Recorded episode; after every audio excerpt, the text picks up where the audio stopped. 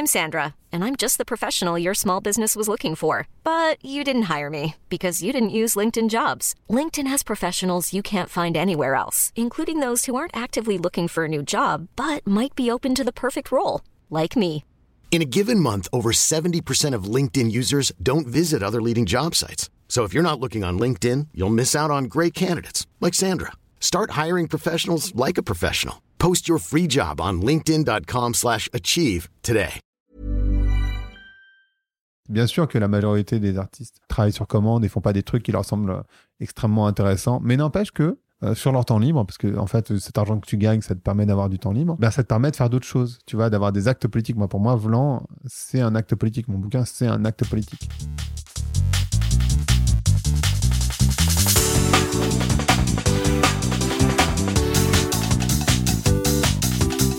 Bonjour à tous et bienvenue sur Sens Créatif, le podcast qui explore les motivations et les stratégies des artistes de l'image. Je m'appelle Jérémy Kleiss, je suis auteur illustrateur à Paris et vous pouvez me suivre sur Instagram at Jérémy Kleiss. Aujourd'hui, je suis très très heureux de vous présenter ma discussion avec Grégory Pouy. Et si vous êtes du genre à écouter de nombreux podcasts, Grégory, vous le connaissez très certainement car il a créé le podcast Vlan, un podcast pour mieux comprendre notre société à travers le lien. Le lien à soi, aux autres et à la nature. Et si vous suivez Sens Créatif depuis longtemps, le lien, vous savez à quel point c'est important pour moi. Tisser du lien, construire des ponts et nous inviter à sortir de nos chambres à écho, ça fait partie des choses qui m'animent. Ça me pousse à sortir du lit le matin. Et ça tombe bien, vu que pour Grégory, c'est pareil. Alors oui, Grégory n'est pas un créateur d'images comme bon nombre de mes invités, mais son message d'engagement, notamment d'un point de vue écologique, s'adresse à tous. Et notamment aux artistes. Comme disait Abdelmalik dans son interview sur Vlan, justement, un artiste a le pouvoir de sortir de la victimisation et de construire des figures de héros, qui permettront notamment aux plus jeunes de se construire positivement. Un artiste qui raconte son histoire, c'est quelqu'un qui se réapproprie son destin. Et en le partageant, il nous permet à tous de changer. Et donc, d'écrire une nouvelle page d'histoire avec un grand H. Un nouveau mythe de société comme dirait Grégory. Mieux comprendre les enjeux culturels, économiques et écologiques d'une société qui bouge, ça fait partie des sujets qui passionnent Grégory. Et en les partageant au plus grand nombre, il nous permet à tous de mieux appréhender le monde qui nous entoure et donc de nous réapproprier notre part de responsabilité et donc de nous engager individuellement et collectivement. Dans cet épisode, Grégory nous parle de son livre Insoutenable Paradis, avec le sous-titre qui l'accompagne, Écologie et mode de vie, réagir sans tout sacrifier. Un livre qui m'a personnellement beaucoup impacté et que je vous invite à lire mais on discute également de son rapport à la critique en tant qu'auteur, de l'importance d'apprendre à vivre avec ses paradoxes, du rôle des artistes dans la construction de ce nouveau mythe de société, ainsi que de la différence entre militantisme et engagement. Et comme Grégory travaille également dans le domaine du marketing, j'en ai aussi profité pour lui poser quelques questions à ce sujet-là. Alors, sans plus tarder, je vous laisse écouter ma discussion avec Grégory Pouy. Bonne écoute.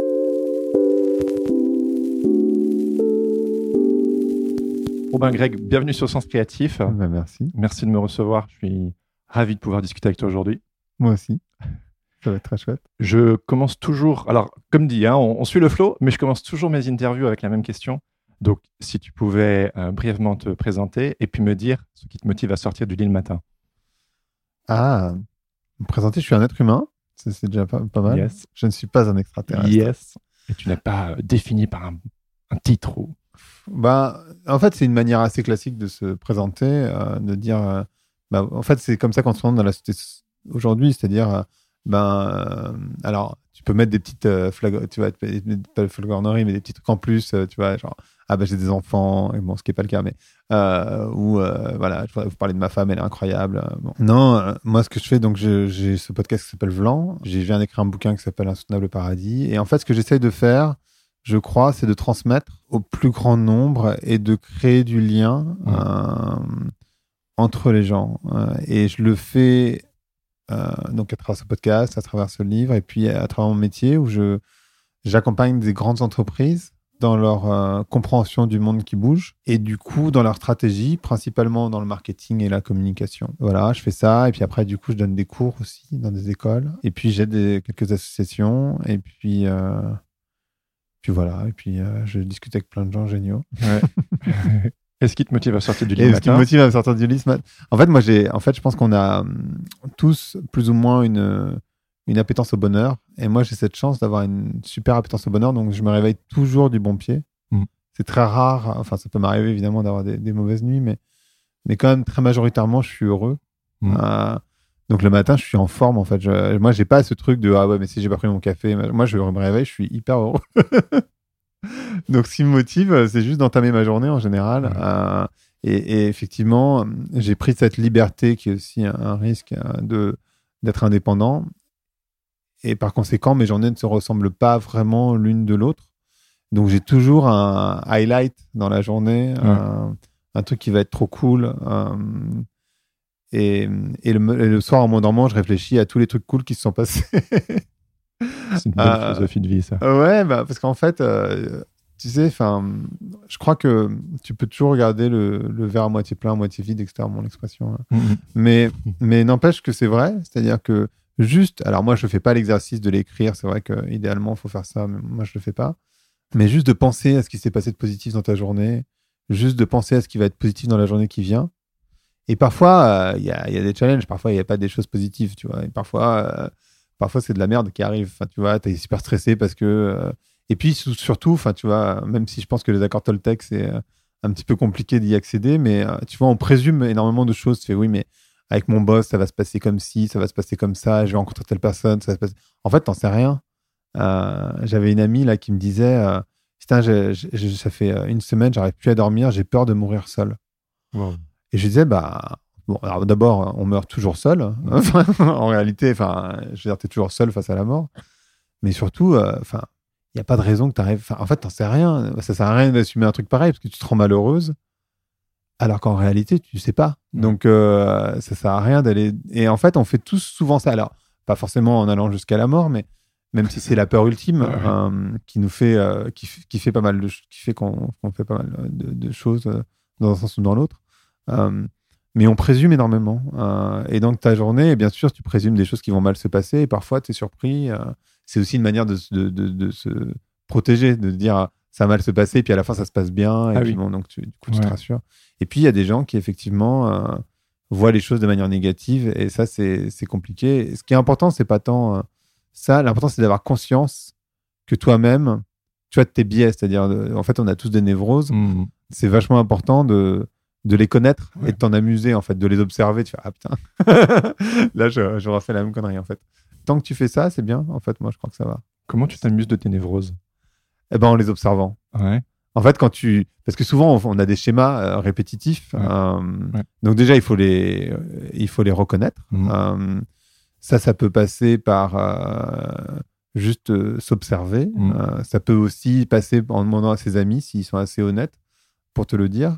Et après, bah, comme tu les reproduis, parce qu'en fait, inévitablement, tu vas les reproduire, bah, tu peux t'amuser. C'est-à-dire qu'en fait, tu peux avoir un peu de recul et d'humour sur toi-même. Tu vois, enfin, dire, bah, tiens, là, je suis en train de refaire la même chose. Ouais. Et après, en fait, en réalité, ce qui est bien, c'est que quand tu reconnais tes, ce qu'on appelle tes ombres, tes dark Ouais. euh, tes névroses, et- Mhm. bah, en fait, tu les, tu les corriges. Pas tu les changes, mais tu les corriges au Ouais. fur et à mesure. Le dark side, c'est, mais je t'en avais déjà parlé euh, en MP euh, sur Instagram, c'est grâce à Vlan que, Ah, c'est vrai Ah bah, je suis ravi alors. Que ce concept est venu à moi. Et, et j'en avais vraiment besoin, en fait. euh, parce que, tu sais, euh, euh, en tant qu'indépendant, en tant qu'entrepreneur, en, en tant qu'illustrateur, en tant que créatif ou quoi, on, on aspire à, comme beaucoup, hein, dans quel que soit le, le domaine, à une certaine réussite, à réussir à atteindre cet idéal qu'on. Qu'est-ce que la réussite? Ouais, voilà. C'est une vraie question. Et, et c'est tout le côté lumineux, quoi. Tu sais, genre euh, le bon côté, le bon côté, genre euh, à s'améliorer, etc. Le développement personnel, un sujet que tu connais aussi bien. Mm, mm. Et j'étais arrivé à un moment dans ma vie quand j'ai entendu cette interview avec euh, Jerry Hyde sur ton podcast, Mm. où j'étais genre, Ah, ouais, genre, il faut vraiment que je fasse un travail à ce niveau-là. C'est, ça a été l'impulsion euh, pour faire un travail thérapeutique. Et c'est pour ça que quand tu es venu sur le sujet du Dark Side, j'ai- j'ai genre, oui, oui, oui. oui, oui. Mais t'as lu un bouquin sur le sujet ou pas? Euh, j'ai pas lu un, un bouquin. Ah bah, Je j'en. J'aimerais bien euh, lire bah, le The Book of Sin. Alors, The Book Euh. of Sin, mais moi j'en ai un autre en français euh, euh, que, je te, que je te donnerai. J'en ai plusieurs, j'en ai plusieurs euh, Ah, super. exemplaires. Cool. Club de lecture euh, sens créatif. et qui s'appelle, euh, je me souviens plus le nom en fait, c'est euh, Apprivoiser ses ombres. Ah ouais. Voilà. Ah ouais, mais vas-y. euh. qui est un bouquin d'un d'un Canadien ou Québécois, je pense que c'est écrit en français, Québécois sans doute, Ouais. et qui est bien. Enfin, moi, j'ai trouvé vraiment bien. Et c'est marrant parce que ce bouquin, pour être tout à fait honnête, je l'avais acheté il y a, je sais pas, 10-15 ans. Et j'étais, j'avais commencé, je me disais, mais what the fuck, quoi. J'avais rien compris. Et en fait, je l'ai relu là, maintenant, euh, 2020 ou 2019, je sais plus précisément, peut-être 2018. Ouais. Et euh, je fais, waouh Tu vois? C'est juste qu'à l'époque, j'étais pas prêt, en fait. Et Ouais. c'est pas grave. euh, c'est pas une course, encore une fois. Non, non. Donc, euh, il n'y a pas de. Je pense qu'il faut. Tu vois, tu parlais de réussite euh, et de développement personnel. Il faut sortir de la logique performative. Mm. euh, parce qu'en fait, on fait tout en performance. Tu vois, le yoga aujourd'hui, c'est devenu une performance. Ouais. C'est devenu un sport. Euh, quand tu parles de méditation, les gens te disent Ah ouais, mais tu médites combien de temps Ouais, c'est ça, ouais. Ils sont toujours, toujours, toujours, toujours dans une dim- dimension performative. Et en fait, tu peux rester assis comme un con euh, pendant une heure et ne pas méditer, ou tu peux être à- pendant cinq minutes avoir une méditation très profonde. Ouais. Euh, le temps, tu vois, c'est très relatif. Et il faut, il faut maxi- enfin, essayer. je- Il faut essayer d'y tendre. Pas que je, moi, je suis pas exempt de tout ça, hein, bien sûr. Euh, essayer de tendre à sortir de cette logique performative parce que c'est pour des artistes en particulier, il y a tellement en fait, tu mets tellement tes tripes euh, dans ce que tu fais, que ce soit de la musique, du dessin, enfin, peu importe ce que tu fais, que en fait tu te mets en vulnérabilité euh, hyper fort. Ouais. donc en fait nécessairement tu vois ça joue énormément sur l'ego euh, parce que bah t'as mis tes tripes sur le sur la sur la table quoi Ouais. Ouais. et donc du coup euh, tu laisses les gens le juger et Ouais. c'est super difficile enfin c'est un exercice qui est qui peut être très gratifiant Oui. euh, évidemment euh, quand ça marche et qui de l'autre côté peut, peut être violent quand tu as des retours qui le sont en fait et et ça, prendre ce, avoir ce recul-là, de se dire, ben, écoute, c'est leur point de vue parce que c'est le chemin où ils, enfin, c'est l'endroit où ils sont dans leur chemin, etc. Et moi, je sais ce que je fais, je reste droit dans mes bottes. Ou parfois, ils peuvent aussi te, t'éclairer sur un, un endroit où tu t'étais pas rendu compte Ouais. euh, que tu t'es trompé de route ou je sais pas. Et tu fais, ah putain, ouais, super intéressant, Mm, merci. mm, mm. Merci de la critique, en fait. Ouais. Mais c'est vrai que c'est, difficile. Enfin, C'est drôle que tu parles de cette culture de la performance parce que, comme dit, je suis à un moment donné, à l'instant T, là, où je me suis rendu compte aussi de mes fonctionnements et de cette culture de la performance chez moi. Sens Créatif, en 2019, c'est construit. La, la tagline, c'est euh, le podcast qui explore les motivations et les stratégies des artistes de l'image. Mm, mm. Donc, du coup, c'était genre how to, comment faire Mhm, pour, pour mhm. que ça marche, pour que ça fonctionne, tu vois. Et donc, il y a cet, cet aspect stratégique, cet aspect euh, intentionnel qui est, et puis, qui est, euh, je crois, d'une certaine manière importante. Mais poussé à, à une certaine extrême, on, on perd cette sorte de légèreté qu'on attend d'ailleurs euh, des artistes. Si, si tu vas avoir, je sais pas, un concert et que le musicien il regarde ses notes, tu te dis remboursé, quoi. Tu as juste envie qu'il soit dans le flow et qu'il y aille, quoi. Et, euh, et je me rends compte, euh, tu sais, j'aime bien cette image du, du chat qui, est, euh, qui a trouvé un petit poussin et qui est trop amoureux de ce petit poussin et qui le garde dans ses mains comme ça et qui le, le serre très, très, très fort, tellement, tellement il l'aime. Et en fait, à force, en fait, il l'a tué parce qu'il a Mm. serré trop fort. Et voilà, là, là, c'est un peu là où j'en suis. Et cette culture de la performance, je me rends compte que bah, elle est pas bonne, quoi. Elle est pas bonne, mais après, moi, c'est mon métier d'accompagner des personnes euh, pour qu'ils performent. Donc, en fait, euh, Ouais. le truc, c'est que j'accompagne aussi des artistes de temps en temps. Ouais. Euh, c'est mon, enfin, c'est mon métier, je sais très bien le faire. en fait. Bah oui, bah oui, c'est pour ça que je voulais en parler avec toi. et, et- et parallèlement à ça, euh, moi aussi, je suis dedans. C'est-à-dire que, tu vois, je lance un livre et tu as Abdel Malik qui me dit, en fait, euh, si tu touches une âme, tu as Ouais. réussi, en Ouais, fait. ouais. Et, mais la réalité, quand tu lances un livre, c'est que tu as envie qu'il y ait un maximum de gens qui le lisent. Enfin, évidemment, quoi. Oui, tu, oui. tu te dis pas, c'est bon, j'ai touché ma mère, c'est OK, quoi. Ouais, ouais, non. Et, euh, ben non, Il y c'est a eu pas du travail, quoi. Bah non, mais tu, tu t'es- ouais, tu- et puis t'as- moi aussi j'ai mis mes tripes euh, dedans. Enfin, tu vois, euh, pour le coup, en plus c'est c'est très, euh, on, on parlait de vulnérabilité, c'est très dans la vulnérabilité mon livre. Donc du coup, je me, je me suis extrêmement ouvert. C'est c'est moi quoi. Et alors du coup, forcément, j'ai envie que les gens le lisent. et J'ai envie que et j'ai eu des retours incroyables, comme j'ai eu euh, une critique hyper hyper méchante. euh, bon, je pense que c'est quelqu'un qui m'aime pas à l'origine. Sur que- Babelio euh, Babelio et en fait le mec a copié-collé Ouais, euh, sur je l'ai Amazon lu, aussi. je l'ai lu, euh, j'étais genre, punaise, c'est hyper violent. C'est hyper bien. Et en fait, il l'a copié-collé sur deux sites. Je me dis, c'est quelqu'un. C'est pas juste quelqu'un qui a lu le bouquin qu'il a pas aimé. Je pense que c'est quelqu'un qui m'en veut à l'origine. Enfin, mais peut-être pas. hein. Peut-être que je me trompe. Comment t'as réagi, toi? Ben, je me suis dit. euh, En fait, Babelio, ça me faisait un peu chier parce que c'était le seul commentaire Ah, ok. à l'origine. Et Babelio, c'est le commentaire que prend Google. Donc, ça me faisait un peu chier que ce soit le seul commentaire qui ressorte. Ah oui. Et je pense que le- la personne qui a fait ça et qui l'a fait anonymement, évidemment, parce que c'est un nom différent sur Amazon et sur euh, Babelio, l'a fait à Essian. Ouais. En disant, euh, voilà, bon, je pense pas que ça change grand chose. En fait, je l'ai lu intéressé parce que je trouve que la critique euh, que fait cette personne, elle- tu peux lire le bouquin comme ça, en fait. Ouais. C'est passé complètement à côté du livre, mais en fait, j'ai trouvé ça. Enfin, déjà, la personne, elle a lu le bouquin. Parce qu'en fait, pour faire une critique comme ça, Oui, elle l'a oui. forcément lu. Ouais. Elle cite des passages et tout. Ouais, ouais, ouais. Et donc, du coup, ça, c'est intéressant. Et en fait, il a pris le côté, enfin, il, elle, je sais pas, c'est un homme ou une femme, a pris le côté le plus négatif, la manière la plus négative de, lire le bouquin et l'a écrit en commentaire. Et en fait, ben, ça m'a pas touché personnellement. Parce que aussi, parallèlement, j'avais tellement de retours positifs que bon, Oui. ça, ça nuance. Oui. Et ça m'a intéressé, en fait, que quelqu'un puisse le lire comme ça. Moi, je suis intéressé par la critique. Et souvent, en fait, euh, tu dois remarquer ça dans ta vie au quotidien. Euh, on te fait des compliments, c'est super, t'es content, Mais machin. une Mais critique, c'est celle que tu dès que t'as une critique, c'est sur, c'est là-dessus que tu te concentres à c'est sûr, c'est sûr. Tu vois, tu fais, ah, putain, mais attends, mais pourquoi il a dit ça Pourquoi elle a dit ça? Mais attends, mais tu penses que c'est vrai? Enfin, tu vois, tu vas mettre toute ton énergie sur la partie négative et, pas- et- et un peu dire juste merci aux gens qui disent que c'est bien en disant, bon, peut-être que ils le pensent pas vraiment. Ou... Ouais, et en fait, bon, là, en l'occurrence, j'ai trouvé ça. euh, En fait, je me suis simplement dit, c'est quelqu'un qui me. Enfin, parce que bon, forcément, quand tu te. Et puis moi, ça fait quand même. Tu vois, j'avais un blog avant de créer mon Ouais. podcast. euh, Donc, ça fait quand même euh, maintenant euh, plus de 15 ans que je suis en ligne. Et j'ai eu beaucoup de succès avec mon blog. Mon podcast, il a une forme de visibilité. Donc, nécessairement, il y a des gens qui te détestent. Enfin, tu vois, c'est. Oui, oui. enfin, Et puis, bon, ben, Donc, je me suis simplement. Franchement, parce que là, c'est tellement acerbe et c'est copié-collé en deux endroits, je me suis dit, forcément, c'est pas quelqu'un de neutre, en fait. C'est quelqu'un qui vraiment, il m'aime même pas. Oui. Et c'est pas grave, c'est son droit. Enfin, je veux dire, il n'y a aucun problème. hein. J'imagine qu'il vaut mieux faire quelque chose qui. Clive. Ouais, c'est ça. Parce que le, le, le milieu de terrain. Qui... Ouais.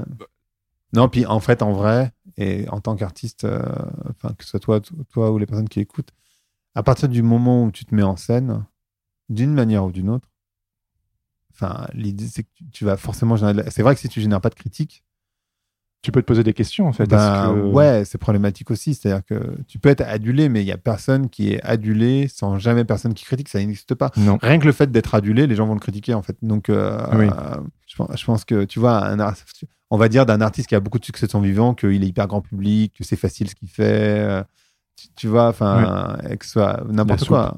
C'est de la soupe, que ce soit de la musique, euh, enfin, peu importe. De, de- de- tu vas jamais, il va y avoir jamais un, un avis unanime sur. euh, ah non, mais c'est une grande actrice. Même Marion Cotillard, tu vois, où on considère que c'est une grande actrice, tu vois, quand il a eu sa mort, machin Oui. tout le monde s'est moqué Oui, et oui. a pris un plaisir énorme à se moquer de, de Marion Cotillard. Bon. Et il y aura toujours des gens qui vont critiquer Marion Cotillard d'une manière ou d'une autre. Je suis pas spécialement fan de Marion Cotillard, mais c'est juste pour ou euh, tu vois son engagement euh, écologique. Oui, mais bon, euh, c'est juste parce qu'elle est connue. Enfin, tu vois, Se donne bonne conscience. c'est ça. Tu vas toujours critiquer, trouver une manière de critiquer, et en fait, c'est inhérent à la nature humaine. Et en fait, à partir du moment où tu fais quelque chose et où tu es visible, tu seras critiqué. Et je pense que ça, même si c'est dur à vivre pour tout le monde, je pense que ça te permet, en tant qu'artiste, enfin, moi, je me considère pas comme artiste, hein, mais Mhm. je parle plutôt aux personnes qui écoutent, euh, de, de relâcher, tu vois, cette pression en toi, hein, et de se dire, bon, ben, oui. euh, et après, bon, euh, sans aller dans.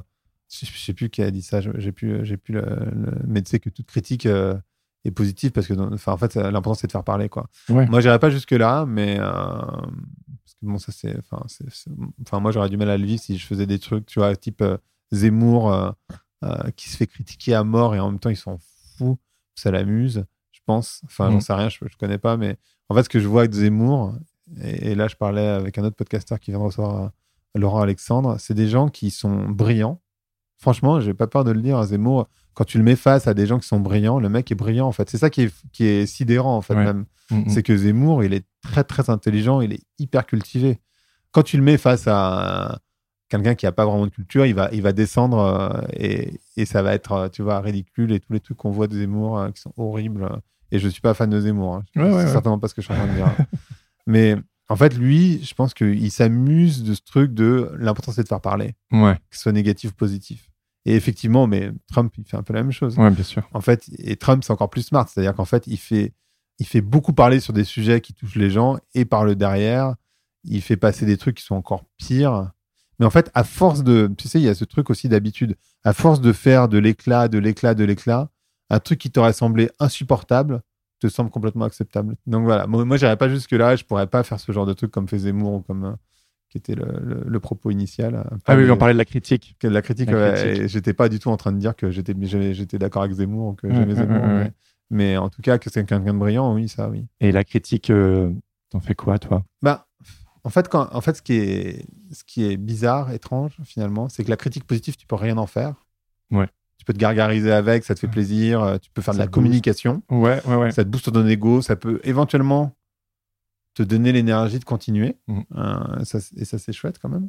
Mais c'est souvent la critique négative.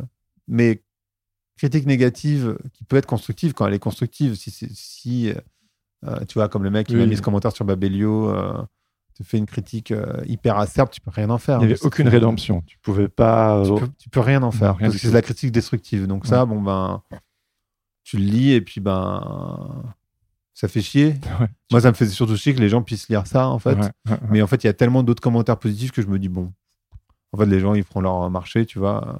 Au moins, ça prouve que les autres commentaires sont réels. Enfin, tu vois, c'est pas. Mais la critique euh, négative, constructive, bah, tu t'améliores. Hein, il, faut savoir les- il faut savoir prendre euh, la critique, en fait, et, et te dire Ah ouais, peut-être peut-être que cette personne a raison. Ou simplement te dire bah, Cette personne a raison, mais en fait, c'est le choix que j'ai fait. Ouais. Tiens, cette personne a raison. Mais ça marche euh, pour l'art, mais ça marche euh, en tant qu'humain, tout simplement. hein. Ouais. Quelqu'un qui te fait une critique, il faut pas la rejeter, en fait. Il faut l'écouter et se remettre en question ou pas, tu vois. Euh, parfois, euh, les gens peuvent critiquer, mais en fait, ils ont aussi leur névrose, ils ont aussi leur point de vue, et c'est peut-être pas le même que le tien, et c'est fine, en fait. La remise en question, c'est un peu ce que tu as vécu. À la base, tu viens du marketing. euh, Je suis toujours. Mais Tu es toujours. Ah, je sais, parce que je sais que parfois, tu, Ouais, ouais. tu préfères qu'on dise analyse culturelle. ouais, euh, ouais, tout ouais, ça. mais en vrai, je fais toujours du marketing. voilà. Et Vlan, notamment, c'était au début un podcast de, mar- de marketing. Mm. Et puis au fur et à mesure, tu as eu cet éveil, Mm. euh, notamment au niveau écologique. Et euh, comment s'est passé euh, cet éveil, cette transition? En fait, c'est pas. En fait, je pense que c'est pas la bonne euh, manière de l'envisager. Je pense que je me suis donné l'autorisation d'en parler, ce qui est un petit D'accord. peu C'est un peu différent. en Ouais, ouais, ouais, ouais. Euh, euh, et puis, je crois que. Parce que Insoutenable Paradis vient de, de, de Ouais, tout ouais, ça, bien le, sûr, le bien livre sûr. dont on parlait juste Ouais, avant. bien sûr. En fait, je- moi, j'ai toujours fait du marketing parce que j'adorais les gens. Ouais. Alors, ça peut sembler contradictoire, mais en fait, je me suis toujours dit que le marketing, c'était proposer les meilleurs produits aux personnes qui en ont besoin. Je me suis jamais dit qu'on allait refourguer de la merde à n'importe qui. Tu vois. Ouais. C'est- C'est pas comme ça. J'ai jamais envisagé le marketing comme ça, moi, en tout cas. Donc, finalement, c'était pas si loin. Euh, et aujourd'hui, enfin, Volant, c'est devenu effectivement un podcast beaucoup plus sociétal, euh, qui parle de liens. euh, Ouais. Et c'est venu de manière assez naturelle parce que c'était moi, en fait, à la base. Enfin, tu vois, il y avait pas. J'étais juste plus en lien, En justement, lien avec moi-même. Ouais. Euh, donc, euh, c'est devenu de manière naturelle. Il n'y a pas eu. euh, on me demande souvent est-ce qu'il y a eu un moment. En fait, non. Il n'y a pas eu un moment incroyable où j'ai vu la Vierge. C'est pas arrivé. Simplement, c'était venu, c'est venu de manière progressive. J'ai beaucoup travaillé sur moi aussi, hein, mais et ça s'est imposé à moi aussi. Et puis, en fait, ces conversations, je les trouvais tellement passionnantes. Et Ouais. moi, le marketing, je trouve ça tellement chiant. Enfin, c'est pas que je trouve ça tellement chiant, mais enfin, ça m'int- ça m'intéresse, c'est mon métier. Moi, j'adore ça, mais mais enfin, Ça t'intéresse, mais c'est chiant. ouais. En tout cas, j'ai jamais voulu. Ouais, c'est une tension et j'ai jamais voulu faire un bouquin de marketing. Ouais. On m'a proposé plein de fois. un tu vois, les énième maisons- livre de marketing. Non, j'ai toujours refusé de le faire. Ça m'a toujours fait chier. Et, voilà. et en fait, euh, quand Duno est venu me voir pour faire ce bouquin, il voulait encore que je fasse un bouquin de marketing et j'ai re- encore refusé. Et, sauf que là, j'ai proposé quelque chose d'autre, alors que les autres, j'avais jamais rien proposé. Euh, et donc là, la proposition, c'était effectivement euh, de faire un bouquin sur. euh, en fait, ce bouquin, il parle. moi, j'étais un peu fatigué de la, de la vision binaire qu'on a sur à peu près tous les sujets, mais aussi sur l'écologie. Ouais. Euh, et donc, c'est soit euh, le monde va s'effondrer, soit. Et donc, l'humanité, et puis il faut plus faire d'enfants, et voilà. Soit la technologie va nous sauver, ça va être génial. Euh, Et en fait, cette vision binaire, je la trouve stupide, euh, comme beaucoup de monde, je pense, et je me trouve un peu entre les deux. Ouais. J'ai une conscience écologique, mais en même temps, j'ai pas du tout envie de tout sacrifier. Ouais. Et ça, et puis je trouvais que hum, les bouquins d'écologie, bon, moi, j'en lis pas, enfin, j'en lisais pas vraiment, et je les trouvais très donneurs de leçons, Ouais. tu vois. Et en fait, ça me saoule. Euh, Bah oui, personne n'a envie. euh, J'ai pas envie que tu me donnes des leçons parce qu'en fait, quand tu fais ça, tu me dis que je vis mal. Oui. Et en fait, ça me fait chier. Et donc, j'ai créé un bouquin pour les gens qui, a priori, ont une conscience écologique, comme plein de monde, qui sont pas des militants, euh, qui n'ont pas envie qu'on leur donne des leçons et qui se disent bah, comment on s'en sort. quoi? Qu'est-ce qu'est-ce que c'est quoi? En plus, c'est complexe. Donc, euh, Super. tu vois, ils essaient de comprendre bah, comment on peut faire, c'est quoi la solution? C'est pour ça qu'il y a plein de bouquins qui se vendent comme des petits pains sur euh, les digestes écologiques, euh, tu vois, bon, qui sont ça, du pur marketing. C'est hyper simple à faire, c'est très simple à écrire. En vrai, le contenu, il est déjà sur Internet, donc tu as juste à, tu vois, à le mettre en page. Tu prends un bon graphiste et puis voilà, et roule ma poule, et tu vas Ouais. en vendre des, comme des petits pains, franchement. Mhm. Parce que... Et en fait, en vrai, les gens vont jamais le faire. Ils se donnent bonne conscience en l'achetant, ils vont peut-être mettre un geste ou deux, mais en fait, à la fin, ils vont jamais faire les 10 trucs. Euh, et puis en vrai, le problème, c'est pas les 10 trucs. En fait, ça a été prouvé que si les Français, ils avaient une, une attitude exemplaire, ça réduirait de, de 30% euh, les, les gaz à effet de serre. Donc en vrai, ça marche pas non plus. Ouais. Donc euh, Ouais. c'est même pas ça le problème. Donc du coup, euh, en plus, ça marche pas. Donc euh, déjà, tu vas pas le faire et en plus, ça va pas marcher. Donc euh, moi, j'avais envie d'avoir une vision un peu plus holistique. et, et tu vois, moi, je crois beaucoup dans les récits, dans les croyances. je crois dans les croyances, c'est beau ça. Je, je crois beaucoup dans la. dans- ouais, moi, je parle de spiritualité de société. Ouais. je parle du changement de société. Et pour moi, ça, c'est beaucoup plus global. Et en fait, c'est vrai que je, tu sais, je vais voir donc les gens de la politique, les gens euh, de la société civile, les entreprises, parce que c'est ce triptyque qui construit la société.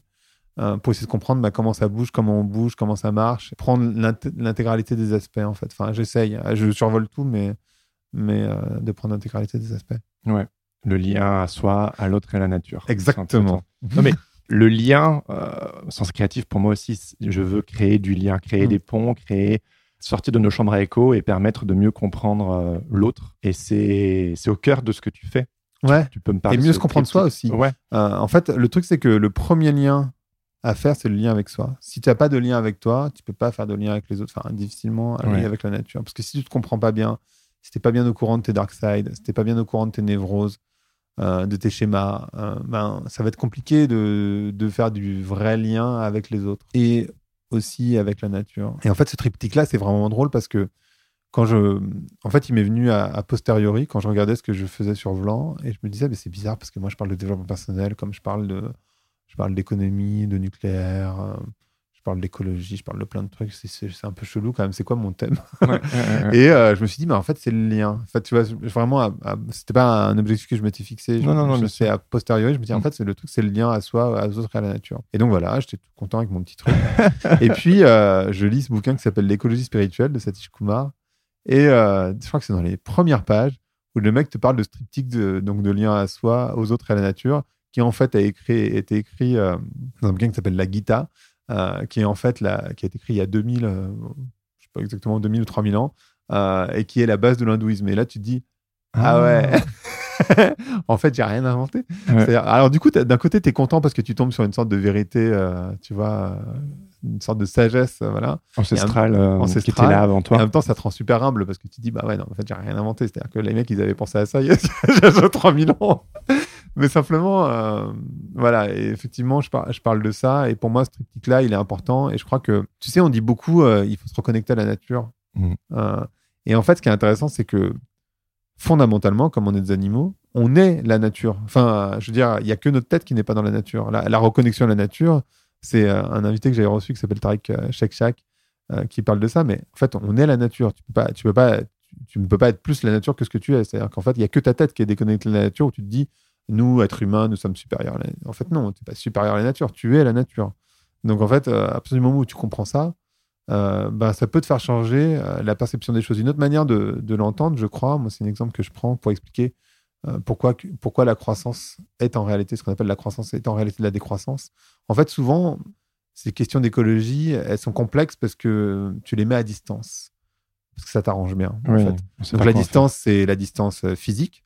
Par exemple, en ce moment au Pakistan, enfin, je sais pas si c'est en ce moment, mais sur les dernières années, il y a eu des énormes inondations. Mais Enfin, bon, moi, j'habite pas au Pakistan. euh, je connais personne au Pakistan. Donc, en vrai, c'est à distance physique que ça te et puis euh, émotionnelle. Quand on dit euh, en 2100, il y aura plus d'animaux, je sais pas quoi, bon, bah, tu le mets en distance. euh, bon, bah, tu te dis, bon, en 2100, sincèrement, moi, je serais plus là. Donc, Oui. euh, Après moi, le déluge. en vrai, euh, c'est ça.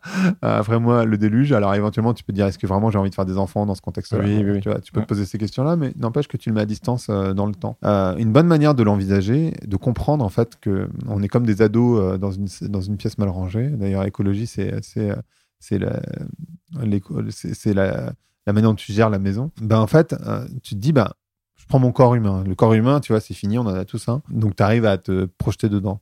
Tu te prends un shoot d'héroïne. Bon, bah, sur le court terme, ça te fait du bien, tu vois, a priori. Sinon, tu le ferais pas.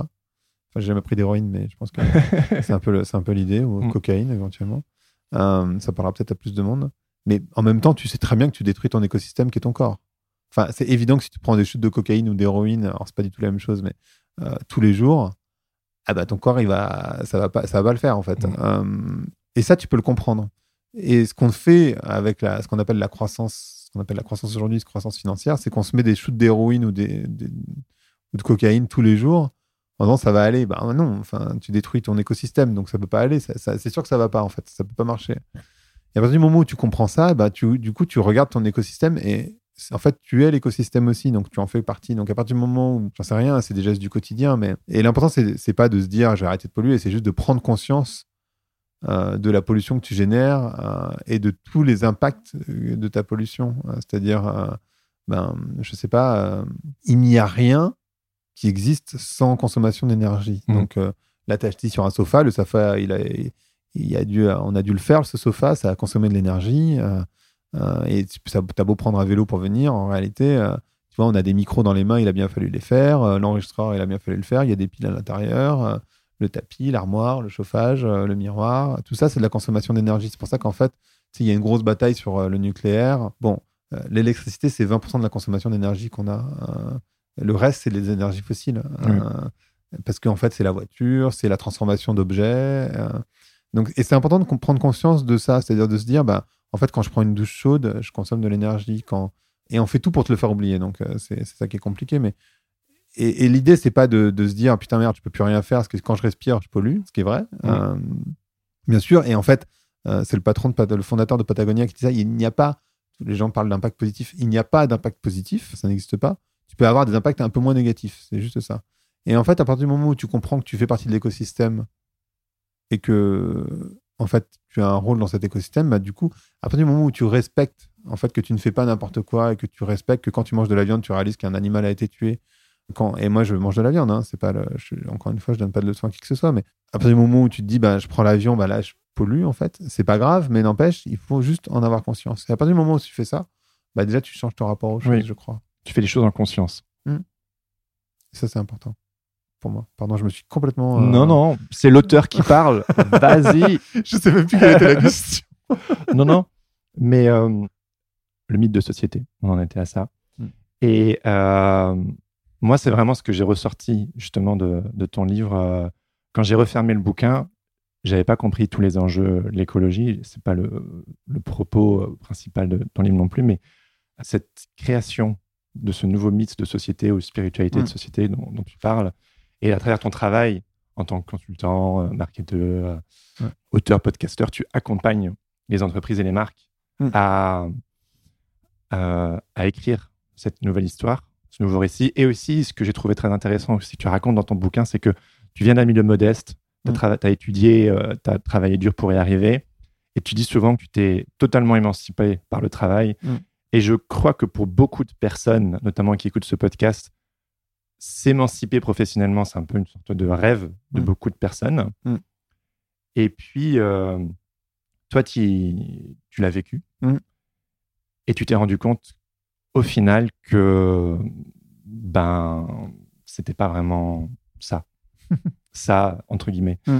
Et du coup, justement, tu, de, de- de ce que j'ai compris, c'est que tu voudrais euh, aussi euh, accompagner euh, les individus et donc euh, les entreprises, etc., à déconstruire ce, ce mythe de toujours plus pour être mieux. Mm, mm. Et enfin voilà, je, je me perds un peu, mais euh, non, voilà. non, non, non. Et puis, il y a, il y a un élément que tu n'as pas dit et que, je- enfin, il faut le dire sur ce podcast, ça, ça me semblerait indispensable, mais les artistes ont un rôle majeur à jouer. Ah oui, oui, mais Euh, euh, on allait y venir. hein. Vas-y. Les artistes ont un rôle majeur à jouer là-dedans. En fait, pour moi, le problème de l'écologie, et en fait, je dis pour moi, En vrai, il y a quelqu'un qui l'a écrit dans les années 70, hein, donc euh, toute humilité. hein. voilà. Mais c'est pas un problème de consommation d'énergie, c'est un problème de croyance. Ouais. C'est-à-dire qu'en fait, Vas-y, vas-y, vas-y. à partir du moment où tu considères que euh, le, le bonheur et le succès, c'est de l'accumulation, et en fait, c'est le récit de société, c'est-à-dire Mm. qu'en fait, euh, et moi, je suis dedans euh, à plein d'endroits, et j'ai été dedans à beaucoup d'endroits, donc accumulation d'argent, de pouvoir, euh, de, de biens. Mm. Tu ne peux pas être écologique, c'est impossible. Et en fait, le problème qu'on a, c'est que on te dit, on te montre dans les films, dans les chansons, euh, euh, dans les pubs, beaucoup dans les pubs, que, et puis c'est le récit collectif, hein, euh, que le bonheur, c'est d'être sur ce yacht, euh, sur cette mer translucide. Et dans le même temps, on te dit, ah non, par contre, tu prends pas ta voiture parce que là, tu pollues. Et en fait, ça crée une sorte de dissonance interne mindfuck. euh, complètement folle. C'est-à-dire, bah, attends, mais attends, tu te fous de ma gueule. C'est-à-dire que toute ma vie, on m'a dit que le bonheur, c'était ça. Et puis d'un coup, tu me dis que, ah ouais, mais non, mais pas pour toi, en fait. Toi, tu restes pauvre, en fait. Ça va être vachement mieux. Tu vas voir. Parce qu'en fait, c'est un peu de ta faute si on pollue, donc euh, t'es gentil, quoi.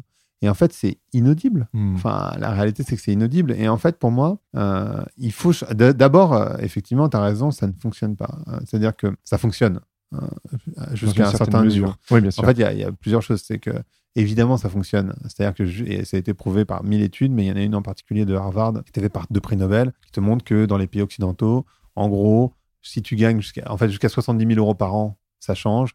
Après, ça change plus rien.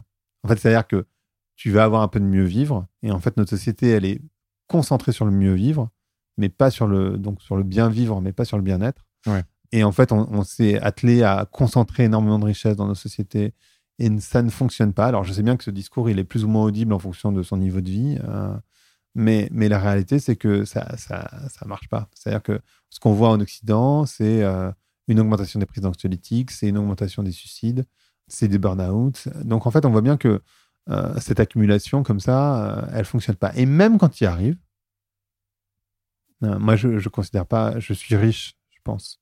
En tout cas, dans la société française, c'est évident. Je me considère pas comme tel. Parce qu'après, le truc, c'est qu'il n'y a pas de limite à cette richesse. Oui, tu es toujours le pauvre de quelqu'un. Donc, à moins d'être tout en haut, et même quand tu es tout en haut, c'est discutable. Mais en fait, ce qui est intéressant avec. et ce qui est intéressant, c'est que chaque personne te dira oui, mais pour moi, c'est différent. Mais en fait, tu n'envisages pas les côtés négatifs. Notre cerveau, il n'est pas construit pour envisager les, côtés les mauvais côtés d'une bonne nouvelle.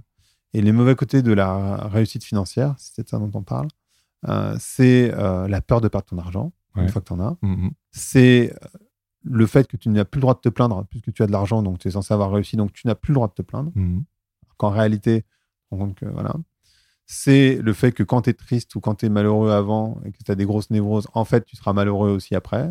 voilà. C'est que tu dois te méfier de tes amis parce que d'un coup, d'un coup comme tu as beaucoup d'argent, tu sais plus. euh, c'est pas du tout ma réalité à moi, mais c'est la réalité de gens qui sont devenus millionnaires que je connais. Euh, moi, j'en suis pas là, hein, je suis pas millionnaire. et- Mais en fait, tu tu te rends pas compte de ça. Donc, l'émancipation professionnelle, pour revenir sur ta question, Ouais. euh, Mhm. je crois que moi j'ai réussi parce que je, je- bon d'abord euh, j'ai réussi socialement, tu vois, parce que j'ai complètement changé de classe sociale et je me suis beaucoup ba- battu pour ça et voilà. Et je suis reconnu, euh, reconnu dans le sens euh, des gens pensent que je suis pertinent en tout cas. Euh, donc voilà, euh, ça c'est plutôt réussi. Ouais. J'ai réussi financièrement parce que en tout cas, je- même sans être millionnaire, je vis très bien. Euh, et tu peux vivre très bien sans être millionnaire, heureusement.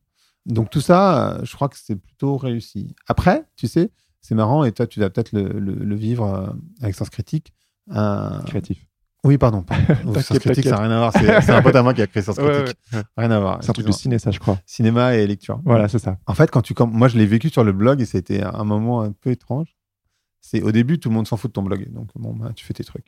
Et au moment où ça devient connu, tu te dis ah putain mais euh, je peux plus faire n'importe quoi parce que les- ça pourrait retomber en fait. Ouais, un petit peu comme l'argent, tu vois. Tu te dis ah ouais mais attends maintenant que je suis connu euh, ou que je suis reconnu d'une manière ou d'une autre.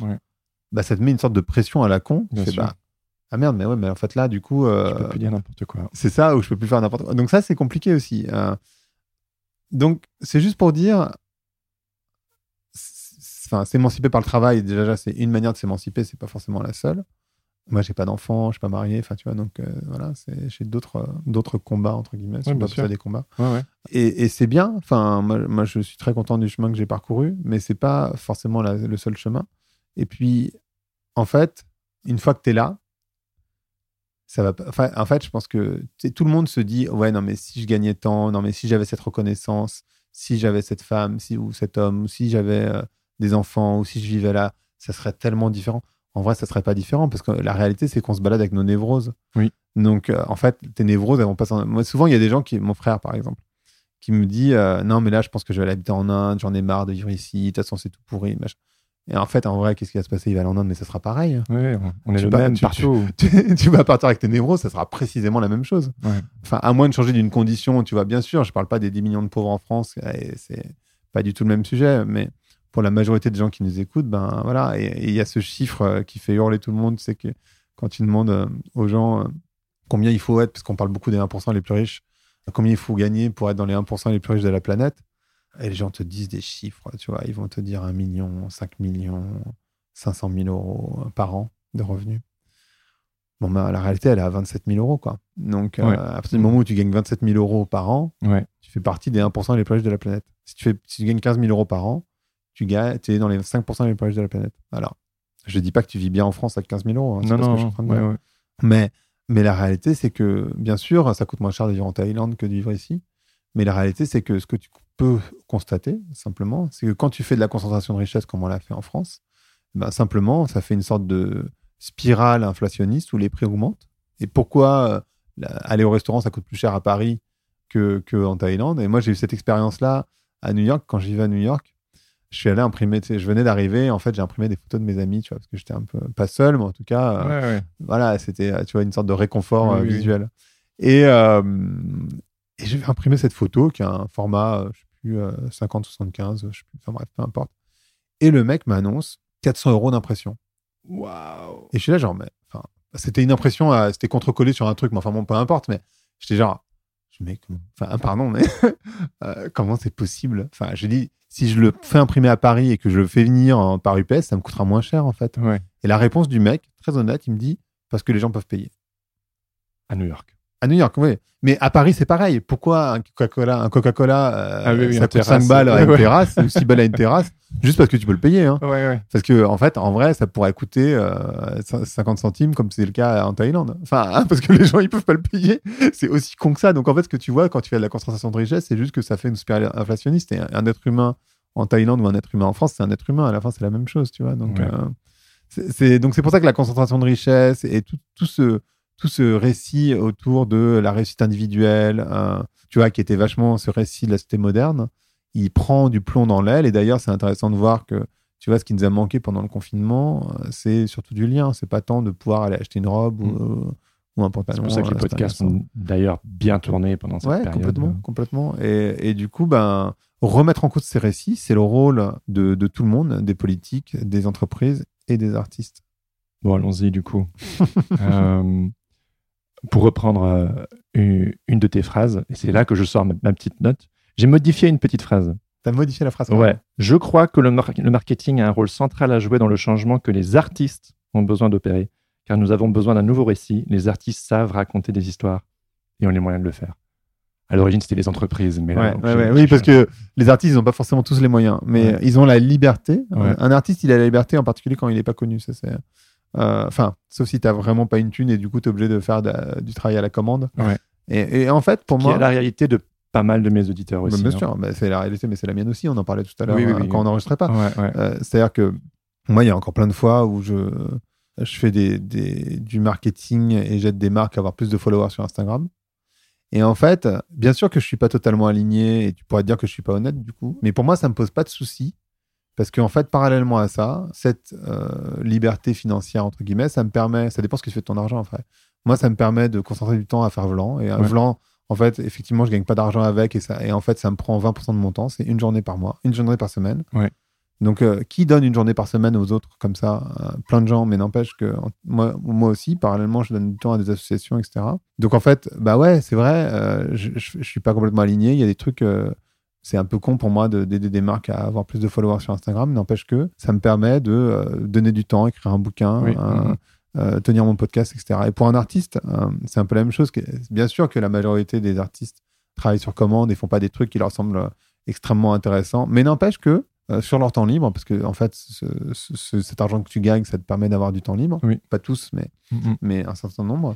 Euh, et ben ça te permet de faire d'autres choses, tu vois, d'avoir des actes politiques. Moi, pour moi, Vlan, c'est un acte politique. Mon bouquin, c'est un acte politique. Et donc, ça dépend ce que tu vas faire de ce temps-là. Si évidemment, c'est pour euh, accumuler de l'argent pour euh, t'acheter une Ferrari, bon, je pousse le- je pousse, euh, l'extrême. Mais, mais évidemment, ça sert à rien. Pour le coup, tu es complètement anachronique. Quoi. Mais, mais voilà. Et effectivement, je crois que d'où ça vient, ces, ces croyances. Parce qu'en fait, le, le fait que tu crois que en gagnant plus d'argent, tu vas être beaucoup plus heureux, enfin, passer 70 000 euros. Si tu crois que, euh, j'en sais rien, euh, quand tu as un yacht, tu es beaucoup plus heureux que quand tu as pas. Si tu crois que. euh, je suis pas sûr qu'il y ait des gens qui croient ça quand même. Enfin, j'espère pas. Mais euh, c'est- enfin, en fait, toutes ces croyances, rien que croire qu'un billet de 5 euros, ça vaut 5 euros, alors qu'en fait, c'est un bout de papier qui vaut rien. Hmm. Ben, en fait, toutes ces croyances-là, on te les a apprises. Elles sont pas venues dans ta tête par hasard, tu vois. C'est pas un truc, c'est pas inné, quoi. Hmm. Euh, c'est pas- oui, c'est pas inné. C'est appris. Euh, et donc, en fait, ce qui est intéressant, c'est de voir que tout ça, c'est ça morphe. J'ai lu un bouquin dernièrement qui s'appelle euh, Je t'aime à, la philo. C'est ça euh, d'Ol- d'Olivia Gazalet et qui euh, réexplique toute l'histoire de l'amour, des relations amoureuses et, des croyances, de la monogamie, de comment l'Église s'est impli- impliquée là-dedans, etc., etc. Et en fait, c'est un bouquin très facile d'accès qui, te permet d'avoir un appui théologique, enfin ouais, théorie théologique, théologique. hein. Euh, si on parle de- d'église et. Ouais, ouais, c'est ça, et théologique, mais aussi théorique, euh, donc philosophique, etc., et qui permet de comprendre bah, comment, comment tout ça s'est imbriqué et comment ces croyances se sont intégrées. Donc, euh, pas que je sois. euh, ça, j'ai pas. tu vois, euh, personnellement, moi, je suis aussi monogame, Mhm. mais n'empêche, c'est toujours intéressant de pouvoir Oui, déconstruire de comprendre. de comprendre d'où ça vient et ses croyances parce que c'est mes croyances aussi tu vois que voilà mais en vrai c'est une croyance. Enfin il y a rien qui dit que euh, tu dois être avec un seul partenaire. C'est Ouais, pas du tout naturel. Et en fait euh, ces croyances là on peut on peut travailler dessus. Et les artistes euh, ils ont ce rôle là et en fait euh, c'est cette discussion que j'ai eu avec Abdel Malik entre autres où lui il dit que euh, les artistes qui font de la soupe typiquement euh, ils- en fait c'est des des businessmen. Ils c'est plus vraiment des artistes euh, en réalité. Euh, un artiste, il essaye de toucher les âmes, il essaye d'avoir un impact. Et quand tu as touché une personne, tu as réussi. Ce que je disais tout à l'heure sur mon livre, que moi, j'arrive pas du tout à faire. Mais, Oui, oui. mais en tout cas, euh, dans le principe, dans Ouais, le ouais, principe c'est ça. Et, et donc, tu as un rôle majeur à jouer en, en tant qu'artiste. Et effectivement, alors, c'est pas tant les artistes qui ont les moyens financiers, ils ont les moyens euh, intellectuels. euh, tu vois, ils peuvent avoir la liberté potentielle de le faire au moins partiellement. Mm. Et, et c'est vraiment, vraiment important de le faire. Et les entreprises ont les moyens financiers, par contre. Alors après, idéalement, tu fais un partenariat euh, entreprise euh, et artiste. Et moi, mon rôle, c'est de faire comprendre aux sociétés ce- ce- cet impact qu'elles ont et donc de les faire transformer la manière dont elles rencontrent des histoires. Pas que ça, mais, mais en, en- en partie, euh, moi, j'aime bien l'idée de- d'aider les marques à, à transformer les histoires qu'elles racontent. Tu vois, c'est quoi la beauté? Tu vois, c'est comme cette histoire, je sais pas si tu t'es intéressé au sujet, mais autour de la cellulite, Ah non. qui est en fait une invention des années 30. En fait, la cellulite, euh, ça a été inventé par un magazine féminin, je crois que c'est Vogue, je suis très sûr, mais je crois que c'est Vogue. Et en fait, c'est un phénomène. En fait, à la base, la cellulite, c'est un truc qui est sur le visage, ça n'a rien à voir avec ce qu'on appelle la cellulite aujourd'hui. Et c'est une totale invention Ouais. euh, d'un magazine de mode pour dire aux femmes. euh, Acheter tel produit. Ouais, en fait, c'est ça. Incroyable. Alors qu'en fait, la, la cellulite, euh, enfin, c'est totalement naturel et il n'y a aucun souci. Enfin, tout le monde, enfin, toutes les femmes euh, en ont et la très grande majorité. Alors qu'en fait, on, on les, tu vois, on les stigmatise là-dessus. C'est complètement. Alors, c'est un, exemple, tu vois, c'est assez léger. Oui, oui, oui. Mais n'empêche, c'est juste pour exprimer que aujourd'hui, euh, il y a plein de femmes qui croient qu'elles ont un problème parce qu'elles ont de la cellulite. Alors, Et il n'y a pas de problème, c'est c'est normal en fait. Euh, donc, du coup, et tu vois, comme quoi tu peux jouer sur les croyances. Ouais. C'est juste pour dire ça, c'est juste pour expr- exprimer ce truc. Tu vois, la, la cellulite, c'est un truc, de, tu vois, c'est vraiment un sujet de, du quotidien. Et juste pour dire, bah ouais, en fait, tu peux totalement euh, transformer. Euh, même le fait que euh, les filles et les garçons doivent pas s'habiller avec les mêmes couleurs, c'est un truc hyper récent en fait. Je peux- pareil, je sais pas si tu intéressé à cette question, mais en fait, c'est à un moment donné, ils ont voulu vendre plus de fringues et donc ils ont décidé que les filles, rose. parce qu'à la base, tout le monde s'habillait en gris en fait. Ouais. Et... Ah ouais, c'est intéressant. c'est un truc de marketing aussi. Quoi. Ben oui, ah, bien sûr. Euh, Il n'y a, pas de. Enfin, pourquoi les filles elles préféraient des couleurs et d'autres d'autres. Enfin, tu vois, où les mecs doivent pas mettre de jupe. Enfin, tu vois, c'est complètement con tout ça. Enfin, Ouais. c'est des croyances. D'où l'importance d'aborder cette question de marketing pour raconter un nouveau récit. Ouais, bien sûr. Et ces nouveaux récits autour du succès et du bonheur, moi, pour moi, en fait, si, si on, si je pousse et qu'on fait un peu de prospective, je sais que le monde va s'effondrer. Le monde dans lequel on vit. Bien sûr que ça va s'effondrer et c'est souhaitable, en fait. Et ce que ça va impliquer, c'est qu'on va avoir moins de confort. Mm. Mais est-ce que tu seras moins heureux? Ben ça, j'en suis pas du tout sûr en fait. Ouais. Parce que tu vois, nous on nous a expliqué qu'il fallait prendre des douches tous les jours, etc. Est-ce que c'est vraiment vraiment fondamental de prendre une douche chaude tous les jours? Je suis pas sûr. Est-ce que c'est fondamental de pouvoir commander des sushis, de pouvoir commander, je sais pas quoi, de manger des tomates mozzarella à toute heure de jour de la nuit, euh, tous les tous les jours de l'année? Je pense pas que ça soit indispensable. Enfin, tu vois, ce qui est vachement plus important, c'est de pouvoir manger à ta faim hein, ou de pouvoir euh, te sentir propre. Bon, tout ça, c'est des normes sociales, mais ou des ou des croyances ou donc ça, on va le perdre. Enfin, vraiment, fondamentalement, euh, c'est évident Ah, qu'on va le perdre. ouais. Est-ce que c'est très grave? Je suis pas sûr. Ce qui serait grave, c'est qu'on ne puisse pas créer de lien avec les. Et en fait, parce que ce qu'on perd d'un côté, on le gagne de l'autre. C'est-à-dire que d'un autre côté, on est beaucoup plus dans une société collective, de tribus. euh, et ça, c'est extrêmement fort parce que quand tu es en lien. Moi, par exemple, les restaurants, je m'intéresse jamais. j'ai- J'aime bien bien manger, mais l'endroit m'importe peu. Ce qui Ouais. important, c'est les gens avec qui je Ouais, suis. en bien fait. sûr. Parce que, ben, tu vois, si t'es avec des cons dans un restaurant de top, euh, ça reste une soirée de merde. Enfin, hein. Oui, oui. oui. si t'es avec des gens top dans un restaurant de merde, bah, ça reste une soirée top. Ouais, c'est quand même la réalité, quoi. drôle, ouais. Et en fait, oui, bien sûr qu'on va perdre de- du confort et du bien vivre. Mais bon, en fait, on est tellement, on est vraiment comme des gamins, euh, tu vois, mal habitués, quoi. On est tellement dans une société d'abondance de merde, enfin de merde. Vraiment, il y a beaucoup de choses, c'est complètement superfétatoire, quoi.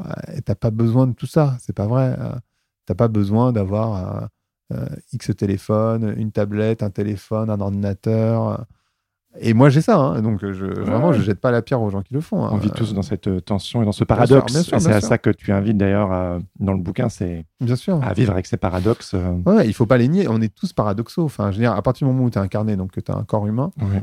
Tu es paradoxal. Il Oui. n'y a aucun problème. Ouais. Tout le monde l'est. Euh, et euh, c'est rare les gens qui ne le sont pas. Peut-être Jésus, euh, peut-être Bouddha, j'en sais rien. Je suis même pas certain.